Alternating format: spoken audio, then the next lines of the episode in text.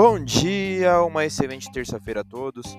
Eu sou o Thiago da mesa de renda variável da Uri Capital e vou atualizar as notícias de mercado.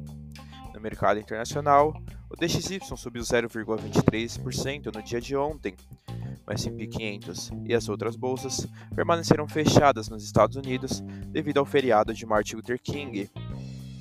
As atenções voltadas nesta terça-feira são para os indicadores econômicos que saem na China com destaque para o PIB, que sai às 23 horas. No mercado doméstico, fechamento de ontem, o Ibovespa subiu 0,41%, o Dow Food caiu 0,02% e o D1F27 caiu 0,05%. A bolsa doméstica fechou em leve alta, com liquidez reduzida devido ao feriado nos Estados Unidos.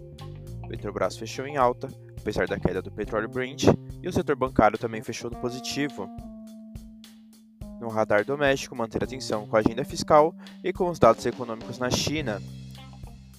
Essas foram as notícias de hoje. Desejo a todos ótimos negócios.